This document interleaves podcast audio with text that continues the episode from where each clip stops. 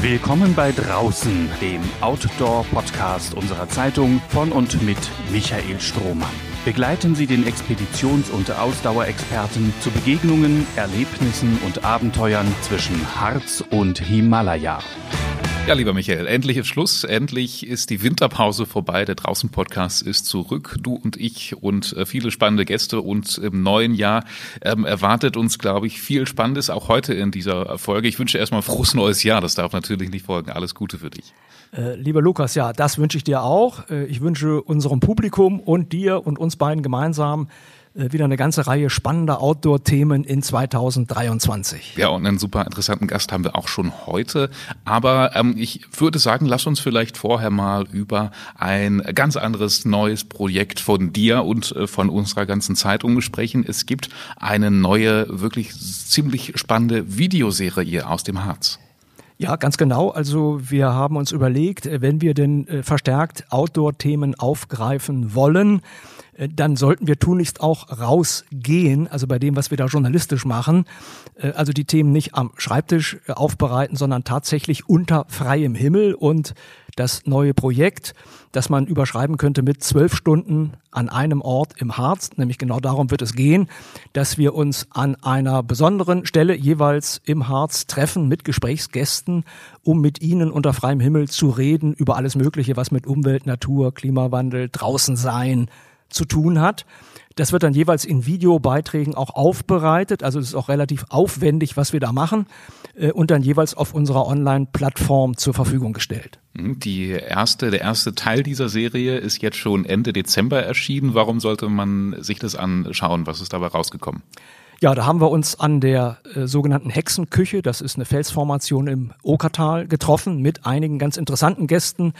Ein Bergsteiger war dabei, ein Naturfotograf, eine Wanderkaiserin und äh, haben dort eben jeweils versucht in Erfahrung zu bringen im Gespräch, was diese Menschen eigentlich antreibt, was sie motiviert, was sie an der Natur und in der Natur lieben äh, und was sie auch am Harz zu schätzen wissen. Und ich würde sagen, das lohnt sich tatsächlich, sich diese Videos anzugucken, weil die, wie gesagt, mit sehr viel Aufwand auch gemacht worden sind und ich glaube wirklich die eine oder andere hochinteressante Information auch rüberbringen. Wirklich tolle neue Videoserie von der Braunschweiger Zeitung und Funke Niedersachsen sollte man sich ansehen. Ähm, auch jetzt im Januar kommt der zweite Teil, beziehungsweise in den nächsten Wochen dürfte es soweit sein. Den Link zu den ersten Videos findet ihr auf jeden Fall in unseren Show Notes, also einfach mal draufklicken. Und ich glaube, jetzt können wir auch schon zu unserem heutigen Gast kommen, Michael. Das ist Gerald Klammer und es geht heute um die letzten Urwälder und deren Zustand. Ja, ganz genau. Äh, Gerald Klamer, der Waldwanderer, ist schon mal 2021 bei mir im Draußen-Podcast zu Gast gewesen. Ex-Förster aus Hessen, hat äh, sein äh, Berufsbeamtentum an den Nagel gehängt, um sich ausschließlich äh, für den Erhalt der Wälder einzusetzen. Und er macht das, indem er epische Wanderungen unternimmt. Äh, 2021 hat er Deutschland durchquert und sich den Zustand der Wälder angeschaut, darüber auch ein Buch geschrieben und ist jetzt im vergangenen Jahr in den Karpaten gewesen, in der Slowakei und vor allen Dingen in Rumänien, auch wieder über mehrere Wochen und Monate zu Fuß, hat oftmals auch draußen übernachtet, um sich halt anzuschauen dort, äh, wie ist es bestellt um die letzten Urwälder, die es in der Tat dort in dieser Region noch gibt. Das ist ja in Europa mittlerweile schon eine ziemliche Seltenheit. Ja, ein Urwald, ähm, die Definition ist ja ganz interessant. Da denkt man ja äh, schnell dran, wenn man ähm, auch in den Timmerler Busch geht oder sowas. Sieht vielleicht auch ein bisschen aus für Urwald, aber das ist ja äh, so gesehen völliger Quatsch. Also selbst der Harz ist ja ähm, bei weitem kein Urwald. Ähm, neulich spannendes Zitat bei uns in der Zeitung gelesen. Das, was wir ähm, geliebt haben, den alten, dunklen Harz, das ist eigentlich auch eine Plantage gewesen. Also längst kein Urwald. Ähm, was zeichnet ein Urwald aus? Ja, absolut korrekt. Also wir wachsen ja auf hier in Deutschland im Wesentlichen mit Wirtschaftswäldern die eben nichts zu tun haben mit Urwäldern. Äh, der eine oder andere hat dann vielleicht auch eine besonders romantische Vorstellung, ne, wenn er Urwald hört. Wir denken dann immer eher schon vielleicht an so einen tropischen Urwald, am Amazonas ja. oder wo auch immer, aber den gibt's natürlich und gab es auch immer in Mitteleuropa. Und äh, Gerald Klammer äh, im Podcast-Interview hat das ganz schön auf den Punkt gebracht. Er sagt eben, ähm, Ur Urwald und Wirtschaftswald, der große Unterschied ist die Anzahl und Verteilung wirklich dicker Bäume. Hm. Das muss man sich immer wieder vor Augen führen. In einem Urwald gibt es eben sehr viele große alte, mächtige Bäume, die also in einem Wirtschaftswald kaum vorkommen, ne, weil sie also als alte Bäume dann auch anfällig werden und deswegen im Wirtschaftswald wird schon viel früher geerntet, das Holz, solange es wirtschaftlich noch gut verwertbar ist. Also da haben Bäume gar nicht die Chance, richtig alt und auch richtig groß zu werden. Die Karpaten, äh, glaube ich, generell ein tolles Reiseziel. Rumänien, Slowakei. Wir freuen uns also heute auf Girals Klamas Eindrücke. Und bevor es losgeht, noch ein ganz kurzer Hinweis an euch, liebe Hörerinnen und Hörer. Wenn euch dieser Podcast gefällt, dann sagt es uns unbedingt. Lasst einen Kommentar da, folgt uns, abonniert uns. Kostenlos natürlich. Das wäre eine tolle Sache. Äh, lieber Gerald, als wir uns das letzte Mal gesehen haben, warst du auf deiner 6000 Kilometer langen Wanderung durch Deutschlands Wälder hier bei uns in der Nähe von Königslutter unterwegs. Das war im Herbst 2021. Du hast einige Monate später ein Buch über deine Erlebnisse geschrieben und bist auch schon zu Gast gewesen im NDR Fernsehen. Fasse doch zunächst einmal die Quintessenz deines Buches mit dem Titel Der Waldwanderer zusammen, damit alle Zuhörerinnen und Zuhörer im Bilde sind. Ich denke, das äh, Buch ist eine spannende Mischung aus äh, Abenteuerbericht. Wie ist das überhaupt, äh, 6000 Kilometer durch den deutschen Wald äh, zu laufen und auch da drin zu schlafen, zu leben?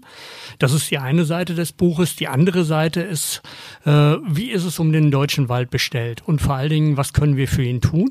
Und äh, das habe ich nicht nur anhand meiner eigenen Anschauung äh, erlebt, äh, sondern ich habe unterwegs ganz viele äh, Gesprächspartner getroffen, äh, Kollegen, die äh, auch im Wald arbeiten, Förster, Försterinnen, Wissenschaftler, die zum Thema, gerade zum Thema Wald- und Klimawandel forschen, Bürgerinitiativen, die sich für den Wald einsetzen und so weiter.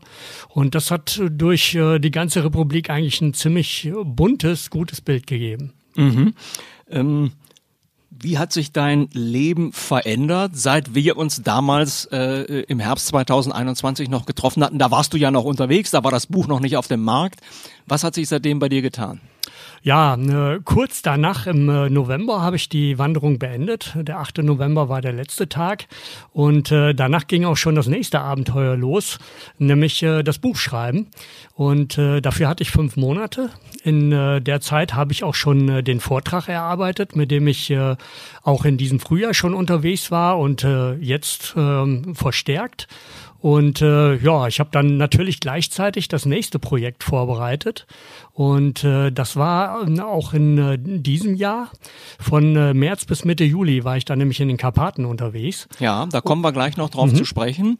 Äh, mich würde natürlich noch interessieren, äh, würdest du sagen, deine Stimme hat schon ein gewisses Gewicht bekommen, wenn es um die Themen Zukunft des Waldes oder Zukunft des Klimas geht? Also einfach jetzt durch die Aufmerksamkeit, die da auch deine Aktion bekommen hat? Das ist natürlich immer sehr schwer selber zu ermessen. Aber wenn ich es äh, an Anfragen festmachen würde und Medienauftritten, würde ich schon denken, dass es ein gewisses Gewicht hat. Mhm. Das heißt also, die Zukunft des Waldes, das ist einfach auch ein Thema, was offenkundig breitere Bevölkerungskreise interessiert. Auf jeden Fall. Mhm. Okay. Äh, du bist mal verbeamteter Förster in Hessen gewesen lebst aber jetzt vornehmlich von den Au äh, Einnahmen aus Büchern und Vorträgen oder wie haben wir uns das vorzustellen? Ja, ich habe äh, 25 Jahre als äh, Förster, Forstbeamter in Hessen gearbeitet und äh, natürlich habe ich aus dieser Zeit auch Rücklagen, aber äh, tatsächlich sind meine aktuellen Einnahmequellen äh, Bücher und Vorträge. Ja, aber du hast ja bewiesen, auch bei deiner Wanderung, also du kannst äh, auch spartanisch leben, du kannst dich auf das Wesentliche reduzieren. Äh, und dann möglicherweise eben auch mit überschaubaren äh, finanziellen Mitteln über die Runden kommen, weil dir einfach das Anliegen, was du hast, letztendlich wichtiger ist. Ganz genau. Die Medaille hat ja immer zwei Seiten, Einnahmen und Ausgaben. Und äh, wie du richtig sagst, ich habe halt meine Ausgaben sehr stark reduziert und brauche deswegen auch gar nicht mehr so viele Einnahmen. Mhm. Ähm, so, jetzt kommen wir zu den Touren, die sich dann angeschlossen haben an deine große Waldwanderung durch Deutschland. Du hast zwei große Touren äh, unternommen seitdem. Und zwar bist du in der Slowakei äh, unterwegs gewesen und hast die Karpaten in Rumänien erkundet, zum einen, und bist dann auch noch ausgiebig durch den Kaukasus gestreift. Dabei ging es dir um eine Bestandsaufnahme der letzten Urwälder, richtig? Ja, das war vor allen Dingen in den Karpaten so. Äh Im Kaukasus haben mich die Urwälder aber auch sehr stark interessiert. Ich muss da ein bisschen ausholen. Es gibt eine internationale Karte der internationalen Waldlandschaft, der intakten Waldlandschaften. Die sind so definiert, dass sie sehr groß sind, mindestens 50.000 Hektar, weitgehend unzerschnitten und äh, unberührt. Und äh, tatsächlich hat es bis 2015 in äh, Mittelzentraleuropa noch eine solche Waldlandschaft gegeben, und zwar in den Südkarpaten. Die habe ich ganz intensiv äh, besucht. Äh, der Status ist dann aberkannt worden, weil das Gebiet einfach äh, zunehmend durch äh, Forstwirtschaft, Holzwirtschaft äh, erschlossen worden ist und äh, dementsprechend auch dieser intakte Charakter ja beeinträchtigt wurde. In den, äh, Im Kaukasus dagegen, wenn man sich diese Karte anguckt, äh, sind es noch großflächig intakte Waldlandschaften. Und das hat mich natürlich auch sehr interessiert, weil es ist natürlich ein bisschen geografisch umstritten, äh, ob man Georgien und Armenien noch zu Europa rechnet. Aber kulturell zählen sich diese Länder ganz sicher zu Europa. Und deswegen finde ich, dass sie auch in eine europäische Betrachtung reingehören. Mhm. Könntest du uns mal bitte den Unterschied erklären zwischen einem Urwald und den Nutzwäldern, äh, so wie wir sie in der Regel kennen? Was macht einen Urwald so wertvoll, so schützenswert? Ja, ein Urwald ist natürlich nach der Definition ein Wald, äh, in den Menschen gar nicht oder nur sehr wenig eingegriffen haben. Das sehr wenig ist ganz wichtig, weil es gibt natürlich auf unserem Planeten keine Ecke mehr, die überhaupt nicht von Menschen beeinflusst wurde. Aber selbst wenn eine geringe Beeinflussung da ist, zum Beispiel in äh, den meisten Urwaldgebieten in den Karpaten habe ich gesehen, dass in der Vergangenheit auch einzelne Bäume geerntet wurden. Aber die Struktur des Waldes hat sich nie verändert. Und äh, die Hauptunterschiede zwischen Urwald und Wirtschaftswald sind äh, die Anzahl und Verteilung wirklich dicker Bäume. Also ein Beispiel. Die Buche ist ja der Hauptbaumart bei uns in Deutschland. Von Natur aus wäre, die, äh, wäre Deutschland zu 70 Prozent äh, ein Buchenland. Davon ist relativ wenig übrig geblieben. Und im Wirtschaftswald werden häufig Buchen schon mit 50 Zentimetern, wenn es hochkommt, 80 äh, Zentimetern gefällt. Bäume, die älter, also auch dicker, dicker und alter hängen ja zusammen sind, gibt so gut wie gar nicht mehr. Ne? Und äh, ja, die dicksten Buchen, die ich in Karpaten gesehen habe, die hatten auch zwei Meter Durchmesser. Ne? Und äh, äh, es ist so, im Wirtschaftswald äh, können Bäume äh, nur die Hälfte ihres möglichen Alters ungefähr erreichen, weil sie danach einfach Fäulniserscheinungen haben und nicht mehr das Holz so gut verwendet werden kann. Ne, die zweite Lebenshälfte ist aber viel spannender für äh, ganz viele Organismen. Im Wald muss man wissen, ungefähr die Hälfte aller Arten, egal ob Pilze, Käfer, Insekten, sind an totes Holz angepasst. Und äh, totes Holz entsteht natürlich hauptsächlich in der zweiten Lebenshälfte, wenn einzelne Äste schon absterben und irgendwann der ganze Baum, was sich über Jahrzehnte erstrecken kann. Und diese für äh, das Ökosystem Wald so wichtigen Phasen hat man im Wirtschaftswald so gut wie überhaupt nicht. Es gibt noch eine ganze Menge andere Unterschiede. Ich will nur einen noch nennen, weil der ist sehr wichtig. Das ist der Boden. Der Boden kann sich jeder denken, der einen Garten hat und den bewirtschaftet, ist natürlich das Fundament von allem. Und im Wirtschaftswald, gerade in den letzten 30 Jahren zunehmend, werden die Waldböden stark befahren bei der Holzernte. Mittlerweile ist der Standard, äh, alle 20 Meter eine Rückegasse, also so eine unbefestigte Fahrlinie zu haben. Und äh, ein äh, befahrener Boden kann weniger Wasser speichern. Die Pilznetze, die für die Ernährung und auch Wasserversorgung der Bäume ganz wichtig sind, werden unterbrochen und so weiter und so fort. Und äh, im Urwald gibt's das alles nicht. Da gibt's also keine, keine Wege, die verdichtet sind, da gibt's diese Fahrspuren nicht. Sprich, man hat da einen ganz intakten Boden. Und das ist auch äh, sehr interessant im Bezug auf Klima. Äh, das, äh, die Klimakrise ist ja wirklich in aller Munde und da kann der Wald ein ganz großer Helfer sein. In zweierlei Hinsicht. Äh, zum einen, in einem Urwald ist äh, der Holzvorrat, also die Masse an Holz, die auf einem Hektar äh, steht und damit natürlich auch das gespeicherte äh, CO2-Volumen, äh, mehr als doppelt so hoch äh, wie im Schnitt im Wirtschaftswald. Das sind halt riesige Mengen. Aber nur die Hälfte des Kohlenstoffs im Wald ist im Holz gespeichert, die andere Hälfte im Boden. Und da gilt dasselbe. In ungestörten Bo Böden, wie sie im Urwald vorhanden sind, äh, ist doppelt so viel äh, Kohlenstoff gebunden wie im Wirtschaftswald. Okay, und sag mal, ähm, unterwegs, ähm, in Rumänien, äh, auch im Kaukasus, bist du da auf Menschen gestoßen, die eben auch etwas tun wollen äh, zur Rettung dieser, dieser Urwälder? Wie geht man da vor Ort mit dem Thema um? In äh, Rumänien und äh, auch in der Slowakei äh, habe ich so ähnlich gehalten wie auf der Deutschlandtour. Ich habe äh, wieder eine ganze Menge Leute getroffen, die sich da engagieren. Das ging äh, von äh, einem Wissenschaftler, der in dem größten Urwaldforschungsprojekt Europas beteiligt ist, von der Uni Prag und äh, der sich da natürlich ganz hervorragend auskennt, auch überall in den letzten Urwäldern Forschungsflächen hat äh, und eben diese Werte, von denen ich eben erzählt habe, auch ermittelt hat. Ne? Bis hin zu äh, Aktivisten, die sich, man kann schon ohne zu übertreiben sagen, mit dem eigenen Leben für den Wald einsetzen. Einen habe ich da getroffen, äh, der also mehrfach schwer angegriffen worden ist und äh, ja, letzten Endes auch nur knapp mit dem Leben davongekommen. Also solche Leute habe ich durchaus getroffen. Mhm. Wer, wer sind da die Angreifer? Ja, es ist äh, tatsächlich in Rumänien so, dass es eine regelrechte Holzmafia gibt. Ne, anders kann man das nicht bezeichnen. Äh, mit dem Holz wird sehr viel Geld verdient und überall, wo sehr viel Geld im Spiel ist, äh, gibt es mächtige Interessen, die äh, im Zweifelsfall äh, auch mit Waffengewalt verteidigt werden. Also das sind ganz klar diese Strukturen, die, die sowas dann auch machen. Ne? Mhm.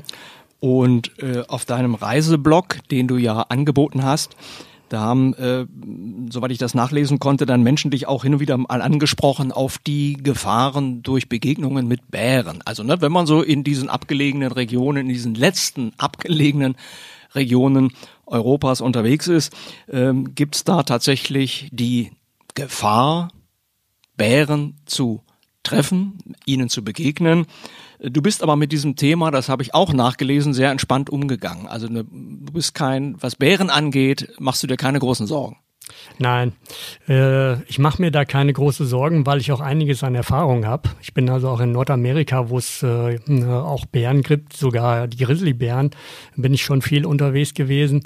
Und äh, deswegen weiß ich, äh, dass potenziell von Bären durchaus eine Gefahr ausgehen kann. Vor allen Dingen natürlich von den äh, Grizzlies in Nordamerika.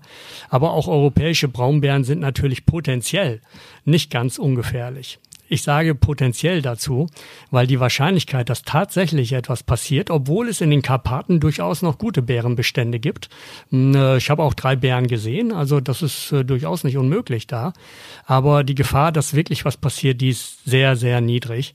Und äh, ich denke, äh, da braucht man auch, wenn man in diese Länder fahren will, keine große Angst vorhaben. Es gibt andere Probleme, andere Tiere, aber da kommen wir vielleicht noch drauf. Ja, ja, du könntest da gerne gleich anschließen. Also, ne, dass wir uns gar nicht so fokussieren auf die ganz großen Raubtiere, die Bären.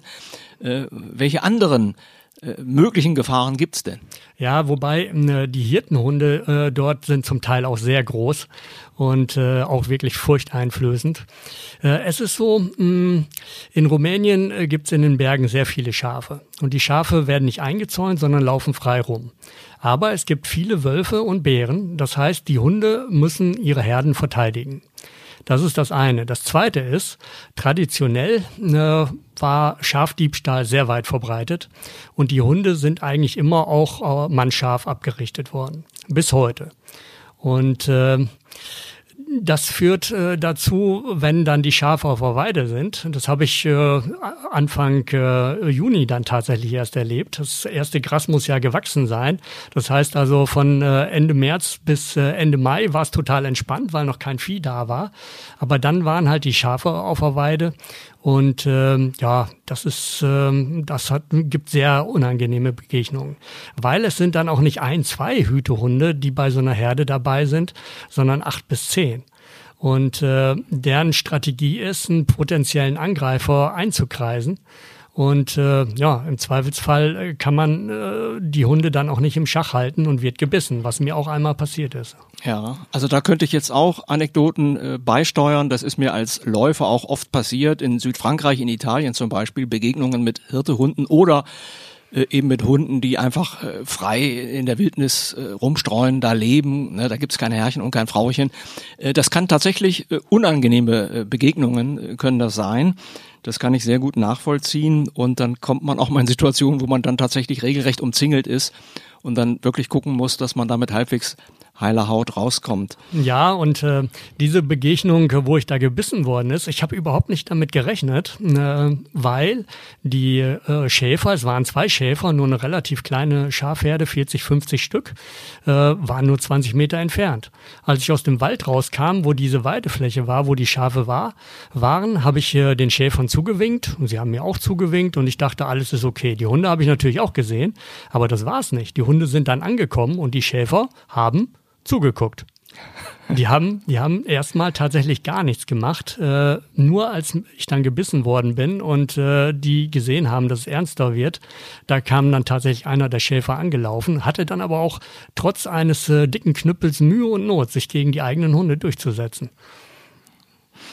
Ja, das sind dann so besondere Begegnungen, die man bei solch ausgedehnten Wanderungen dann eben auch hat. Ich würde gerne mal zu sprechen kommen auf die äh, Existenz dieser letzten Urwälder. Ähm, in Rumänien siehst du vor allen Dingen Holzkonzerne auch am Werk. Äh, einmal hast du, glaube ich, explizit auch von österreichischen Holzkonzernen gesprochen. Vielleicht beschreibst du nochmal die Situation, denn das ist ja das, was wir uns alle fragen. Ne? Also die Schutz Würdigkeit dieser Wälder steht ja eigentlich gar nicht in Zweifel und trotzdem hat man das Gefühl, äh, die Holzwirtschaft kommt an diese Bestände ran, auf welchem Wege auch immer. Ähm, welche Informationen hast du da sammeln können? Wie geht das konkret vor sich? Ja, äh, Rumänien ist 2007 der EU beigetreten. Äh, unmittelbar vorher haben sich äh, die, große Holzkonzerne praktisch um den ganzen Karpatenbogen niedergelassen und riesige Werke gebaut, die natürlich auch mit Holz verseucht werden müssen. Äh, natürlich, auf dem Papier akzeptieren sie das auch, äh, dass äh, kein Holz aus dem Urwald äh, genommen wird. Aber es ist nachgewiesen, dass es trotzdem vorgekommen ist. Das ist soweit sogar gekommen, so, äh, es ist sogar so weit gekommen, dass eine Firma sich dann umbenannt hat. Sie hat sich also einen anderen Firmennamen gegeben, um halt ja aus diesen Vorwürfen raus zu sein. Ja, ich denke, da, da sieht man, an sowas sieht man sehr klar, woher der Wind weht. Es gibt aber auch neue Bedrohungen, die äh, auch mit der Holzindustrie zu tun haben. Das Verbrennen von Holz, das wird immer mehr in Europa. Einerseits äh, die Einzelverbraucher, aber wichtiger noch ist, äh, dass inzwischen auch große Kraft, äh, Kraftwerke auf äh, Holzverbrennung umstellen. Also äh, ein Kraftwerk in England, äh, Drax, äh, erzeugt sieben Prozent der britischen Stromenergie aus Holz, durch Holzverbrennung. Und wenn man England kennt, weiß man, dass es da fast keinen Wald gibt. Das heißt, das ganze Holz wird aus Amerika exportiert. Das ist zum Teil auch Urwaldholz. Und das geschieht in erster Linie, weil Holz derzeit noch als nachhaltiger Verbrennungsstoff gilt, auf den auch keine CO2-Abgabe erhoben wird. Theoretisch ist das ja auch richtig, weil Holz ist ja ein nachwachsender Rohstoff. Äh, das, was verbrannt wird, kann nachwachsen. Aber das dauert natürlich viele Jahrzehnte und wir haben es ja bei der Klimakrise mit einem zeitlichen Problem zu tun, was wir auch in den nächsten 10 bis 20 Jahren lösen müssen. Und da ist natürlich äh, CO2 auch aus Holzverbrennung, was in die Atmosphäre gepustet wird, äh, das Letzte, was man braucht. Mhm. Inzwischen ist das äh, in der Beratung äh, in, äh, in Europa. Äh, ich hoffe, das wird nicht so weitergehen, dass Holz industriell verbrannt werden kann. Aber genau das hat dazu geführt, dass auch gerade der Druck auf die Buchenbestände sehr stark äh, äh gestiegen ist. Bis vor äh, einiger Zeit galt Buche als wenig wertvoll, wurde zwar schon in den privaten Haushalten in Rumänien verbrannt, aber nicht im industriellen Stil. Das hat sich erst in den letzten Jahren richtig dramatisch geändert, vor allen Dingen durch diese erhöhte Nachfrage nach Holzpellets, nach Holz als Brennstoff. Und äh, da spielen natürlich die internationalen äh, Konzerne auch eine sehr große Rolle. Jetzt wollen wir keine Klischees befördern. Ähm, aber dennoch mal die Frage, ist es dann eben auch so, dass möglicherweise die Behörden vor Ort dort auch nicht ganz genau immer hinschauen? Wie ist da dein Eindruck? Das ist sicherlich so. Wobei auf dem Papier hat Rumänien ein ganz hervorragendes Forstgesetz. Also wenn man das liest auf dem Papier mit der Überwachung und so, das sieht alles super aus. Aber so ist es leider in der Realität nicht. Ne, wobei man da mit Sicherheit auch nicht alles über einen Kamm scheiden kann. Es sind auch durchaus Förster schon erschossen worden äh, durch die genannte Holzmafia. Ne, aber äh, es liegt natürlich, auch wenn man das nie hundertprozentig nachweisen kann, bei vielen Sachen einfach der Verdacht nahe, dass da äh, Schmiergeldzahlungen im Spiel sind. Mhm. Ja, das ist natürlich absolut unschön äh, und macht uns jetzt vielleicht nicht die ganz große Hoffnung, was den Erhalt dieser Urwälder angeht. Wie ist da deine Einschätzung für die Zukunft? Die einzige Hoffnung liegt tatsächlich bei der EU. Die EU, äh, Rumänien ist ja wie gesagt Mitgliedsland und äh, ich denke, die EU hat da auch genug Einflussmöglichkeiten, um wirklich Druck auszuüben. Das ist zurzeit ein bisschen ins äh, Hintertreffen geraten wegen der Ukraine-Krise, wo ja auch Rumänien ein wichtiger Verbündeter ist. Aber nichtsdestotrotz muss man auch an solchen Sachen äh, dranbleiben. Ne, von Seiten der EU ist die Lage völlig klar. Alle Urwälder sind geschützt. Es gibt nach der EU-Biodiversitätsstrategie äh, sogar die Auflage, zehn Prozent der Landfläche äh, aus der Nutzung zu nehmen bis 2030. Und das gilt selbstverständlich auch für Rumänien. Und das wäre natürlich ein absoluter Hohn, wenn da die letzten Urwälder, die gar nicht so klein sind, niemand weiß es, wie groß sie genau sind, offiziell registriert sind zum jetzigen Zeitpunkt ungefähr 100.000 Hektar. Schätzungen gehen aber bis 600.000 Hektar. Also wahrscheinlich liegt es irgendwo in der Mitte. Das heißt aber auch, dass große Urwälder noch ungeschützt sind. Und da gibt es Dinge, die man äh, aus unserer Sicht und sicher auch aus amerikanischer Sicht überhaupt nicht verstehen kann, wenn man da die Nationalparks kennt. In Nationalparks gibt es auf der einen Seite, ich sage mal auf der einen Talseite, ein UNESCO-Weltnaturerbe. Das ist dasselbe Weltnaturerbe, zu dem auch einige Waldgebiete bei uns gehören. Fünf Waldgebiete, die ich alle während meiner Deutschlandwanderung besucht hatte. Das nennt sich nämlich alte Buchenwälder und Buchenurwälder der Karpaten. So, auf der einen Talseite also geschützt als Naturerbe. Auf der anderen Talseite im Nationalpark wohlgemerkt äh, wird auch jetzt noch im Nationalpark Urwald eingeschlagen. Mhm. Und das kann natürlich überhaupt nicht sein. Ja, äh, du hast eben noch kurz das Stichwort Ukraine gegeben. Äh, ich glaube, Ukraine, die Ukraine stand eigentlich auch auf deiner Wunschliste, was das Waldwandern angeht, aber du hast es dann eben kriegsbedingt abgeblasen. Vielleicht noch mal ein kurzer Satz, was die Ukraine für dich als Reiseziel interessant gemacht hätte. Genau, also ne, der russische Einmarsch ist ja am 24. Äh, März, äh, Februar losgegangen und ziemlich genau einen Monat später bin ich aufgebrochen und selbstverständlich war die Ukraine mein Ziel, weil einige der schönsten Urwälder der Karpaten sind in der Ukraine. Zum Beispiel Uholka, das ist der größte ne, Buchenurwald der Welt überhaupt. 10.000 Hektar ungefähr zusammenhängender Buchenurwald. Ne, ich hätte wahrscheinlich oder ich hätte sicher in das Land einreisen können. Ne, es gab ja keine Einreisesperre. Aber ich habe mir gedacht, äh, in dem Moment, wo in einem Land Krieg ist, haben die Leute sicher anderes im Kopf äh, als äh, die Natur, die Wälder und auch ein Wanderer, der da durchstreift. Und deswegen habe ich von diesem Besuch abgesehen. Ich bin aber an unmittelbarer, unmittelbar an der Grenze gewesen. Sowohl ähm, auf der slowakischen als auch auf der rumänischen Seite. Mhm. Ich würde gerne noch mal eingehen auf deine Rolle, ich nenne es jetzt mal äh, Rolle, äh, als Waldwanderer, aber eben auch Walderhalter, Waldretter. Du sprichst mit den Menschen vor Ort, du informierst die Öffentlichkeit in Deutschland, zum Beispiel mit Hilfe eben deiner Bücher. Äh, das ist dein Weg äh, zur Rettung bedrohter Wälder oder gibt es da noch ergänzendes Engagement, von dem ich jetzt vielleicht noch gar nichts weiß? Ja, das ist in erster Linie schon mein Weg. Äh, es hat äh, aber bei der Deutschlandtour gegeben, dass es auch Termine gegeben hat, während ich da war.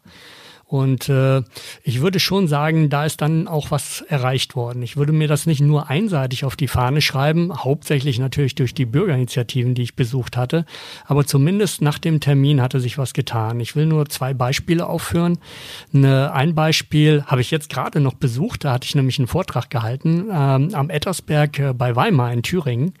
Dort war 2018 ein äh, Naturschutzgebiet, äh, Prinzenschneise heißt das, 50 Hektar mit äh, Rückgegeben Gassen, wie gesagt, diese vier Meter breiten Schneisen im 20 Meter Abstand, wirklich brutal erschlossen worden. Alles alter Laubwald hat man ganz schematisch da reingelegt. Die Holzernte dann zur unmöglichsten Zeit, tief zerfahrener Boden und so weiter. Es hatte sich diese Bürgerinitiative gebildet, die immerhin eine Petition im Thüringer Landtag eingereicht hat. Es wurde dann ein Kompromiss geschlossen, äh, nur noch jede zweite Rückegasse zu befahren, also auf 40 Meter zu gehen. Anlässlich meines Besuches gab es dann einen gemeinsamen Termin im Wald, zu dem auch Vertreter von Thüringen Forst eingeladen wurden. Und äh, ich hatte nach dem, was ich vorher gehört und gelesen hatte, äh, hatte ich mich auf richtig Krawall eingestellt, auf äh, eine harte Konfrontation. Es war dann aber überhaupt nicht so. Wir konnten sehr vernünftig im Wald miteinander reden und am Ende des Tages wurde dann gesagt, dass äh, dieser 40 Meter Rückegassenabstand nicht nur im Naturschutzgebiet auf 50 Hektar in Zukunft gelten soll, sondern im ganzen Ettersberg auf 1200 Hektar.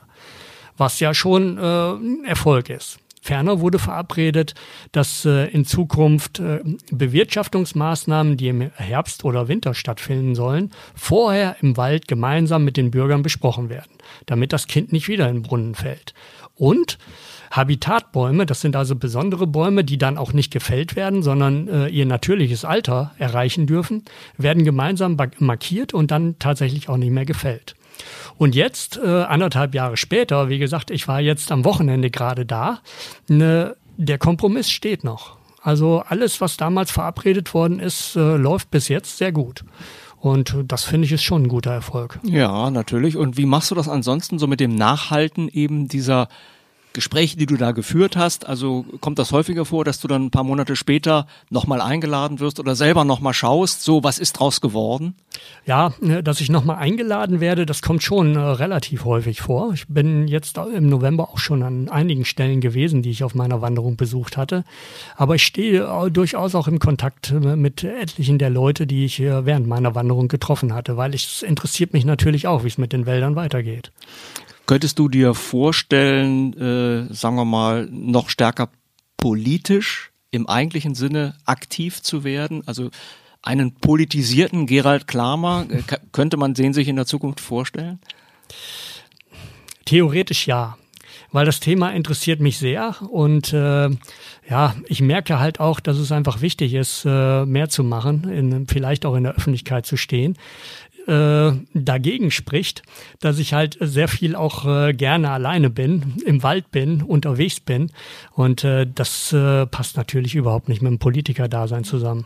Ja, ja. Also du bist ja auch, ich sag jetzt mal, im Vergleich zu den Klimaaktivisten, über die ja derzeit sehr viel diskutiert wird, eben äh, auf andere Art und Weise unterwegs, wie du es gerade beschrieben hast, um äh, die Belange des Waldes einfach in die Öffentlichkeit zu tragen.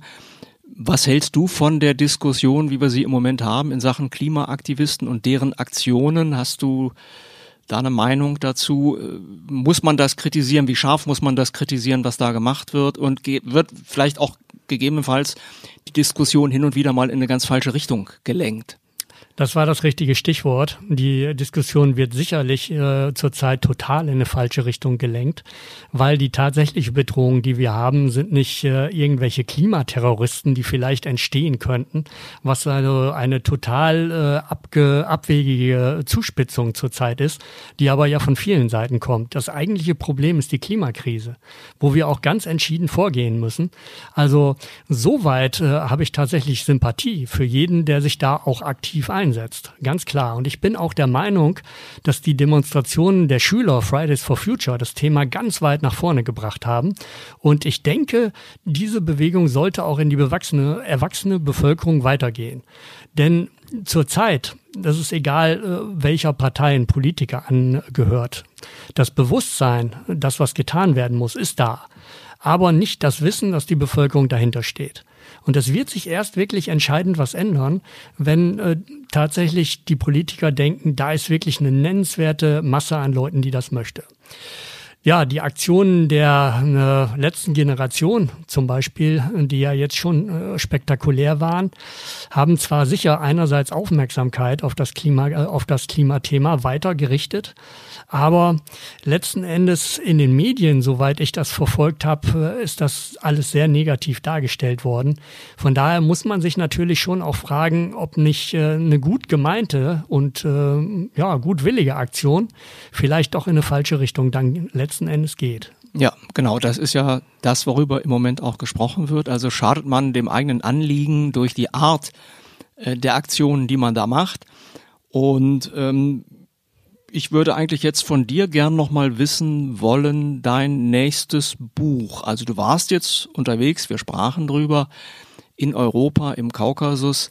Wann kommt dein nächstes Buch und was wird es beinhalten? Also ich bin jetzt schon kräftig dabei äh, zu schreiben. Äh, damit äh, möchte ich eigentlich auch am 31. März fertig sein. Erscheinen wird es dann aber höchstwahrscheinlich erst Anfang 2024. Mhm. Und wird dann beide Reisen umfassen oder? Nein, das wäre, das wäre tatsächlich auch zu viel Inhalt, ne, weil alleine das Karpatenthema ist so groß und so äh, umfänglich, ne, so dass es sich auch tatsächlich darauf beschränken wird. Mhm. Karpaten okay. also. Ja, ja. Gibt es schon einen Arbeitstitel für das Buch? Ein Arbeitstitel gibt's, aber das wird wahrscheinlich nicht der endgültige Titel sein. Von daher äh, kann ich mir äh, den, glaube ich mal. Ja. Also jedenfalls wird's nicht Frühstück mit Bären Teil 2, sondern nein, nein. eher äh, äh, ja, Flucht vor Hirtehunden Teil 1. Nein, nein, nein, natürlich nicht. Also im äh, Titel, er macht das schon geschickt, hier alles aus mir rauszulocken. Nein, äh, also im Titel muss natürlich der Urwald drin sein. Deswegen war meine erste Idee Urwaldträume. Realität, Traum, so im Spannungsfeld miteinander. Es ja. ist nämlich noch beides da. Es sind wirklich traumhafte Urwälder noch da, die ja auch äh, fast ihre ganze Großtierfauna behalten haben. Es gibt ja in Karpaten sogar Gegenden, wo es Wiesente gibt. Äh, mal ganz zu schweigen von Wölfen, Bären und Luchsen. Äh, das ist die, die schöne Seite, der Traum, den man sich so vorstellt, wenn man solche Urwälder sieht. Aber es gibt halt auch die nicht so schöne Realität, über die wir ja gesprochen hatten. Ja, Gerald, dann wünsche ich dir einfach alles Gute äh, für deine persönlichen Träume, die du ja offensichtlich auch hast. Ne? Du hast da jetzt eine Erfüllung gefunden, indem du als Waldwanderer unterwegs bist und die Menschen aufmerksam machst auf die Zustände der Wälder hier bei uns in Europa, auch global. Und ich wünsche dir einfach ganz viel Erfolg für deine zukünftige Arbeit. Werde das mit Interesse verfolgen, also wie das bei dir weitergeht, ob dann daraus doch irgendwann noch äh, ein politisches Engagement erwachsen könnte. Aber du hast ja für den Moment dargelegt, du bist einfach gerne draußen unterwegs und deswegen ja auch natürlich zu Gast im Podcast draußen, weil du ein Mensch bist, der das einfach liebt, in Wäldern zu sein und dort auch regelrecht zu leben. Also dafür alles, alles Gute und mal sehen, ob wir uns dann irgendwann ein drittes Mal hier bei uns im Draußen Podcast treffen. Vielen Dank. Mehr Podcasts unserer Redaktion finden Sie unter braunschweiger-zeitung.de slash podcast.